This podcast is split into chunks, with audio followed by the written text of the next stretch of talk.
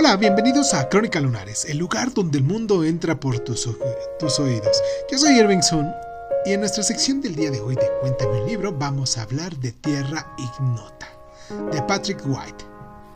Comenzamos.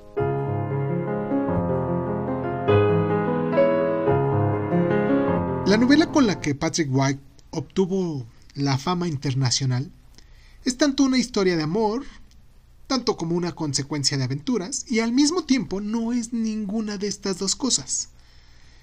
Esta novela está situada en Australia a mediados del siglo XIX.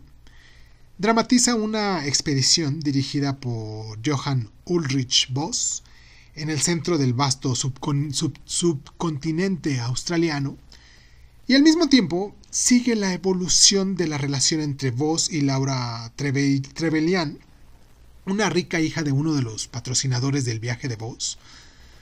Laura, como la sociedad colonial a la que ella pertenece, nunca abandona los márgenes del subcontinente, pero mientras Voss penetra más y más en el desconocido centro del país, Laura viaja con él telepáticamente o en espíritu, de modo que una relación que empieza de forma glaciar en los salones de la Austria colonial alcanza una intensidad apasionada y febril en las condiciones ásperas y espirituales del interior.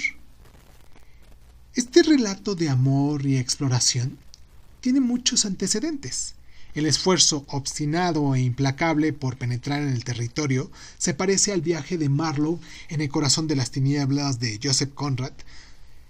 La, mm, la precisa atención de la sensibilidad del siglo XIX también nos aporta en las escenas de este salón una cualidad reminisciente de Jane Austen y la intensidad de las relaciones personales a veces nos recuerda a Lawrence trasladando al interior del territorio australiano. Pero mientras el viaje de Voss y su difícil relación con Laura tiene todos los matices, lo más impactante de esta novela es su discordancia, su rareza innavegable. El territorio en sí es una presencia más imponente, y la moral inmensa del interior inexplorado ejerce una influencia extraordinaria sobre la cultura europea que aportan los colonialistas. Esta cultura se hace mm, nuevo en la silenciosa tierra de voz que intenta penetrar, igual que la forma de la novela que se reelabora a partir de esta confrontación con las profundidades ocultas del desierto. Si ya leíste esta novela, me gustaría mucho escuchar, bueno, leer en este caso tus comentarios. Me gustaría que te suscribieras, que nos dieras like, que nos siguieras en las diferentes plataformas, que nos mandaras tus correos, tus correos electrónicos.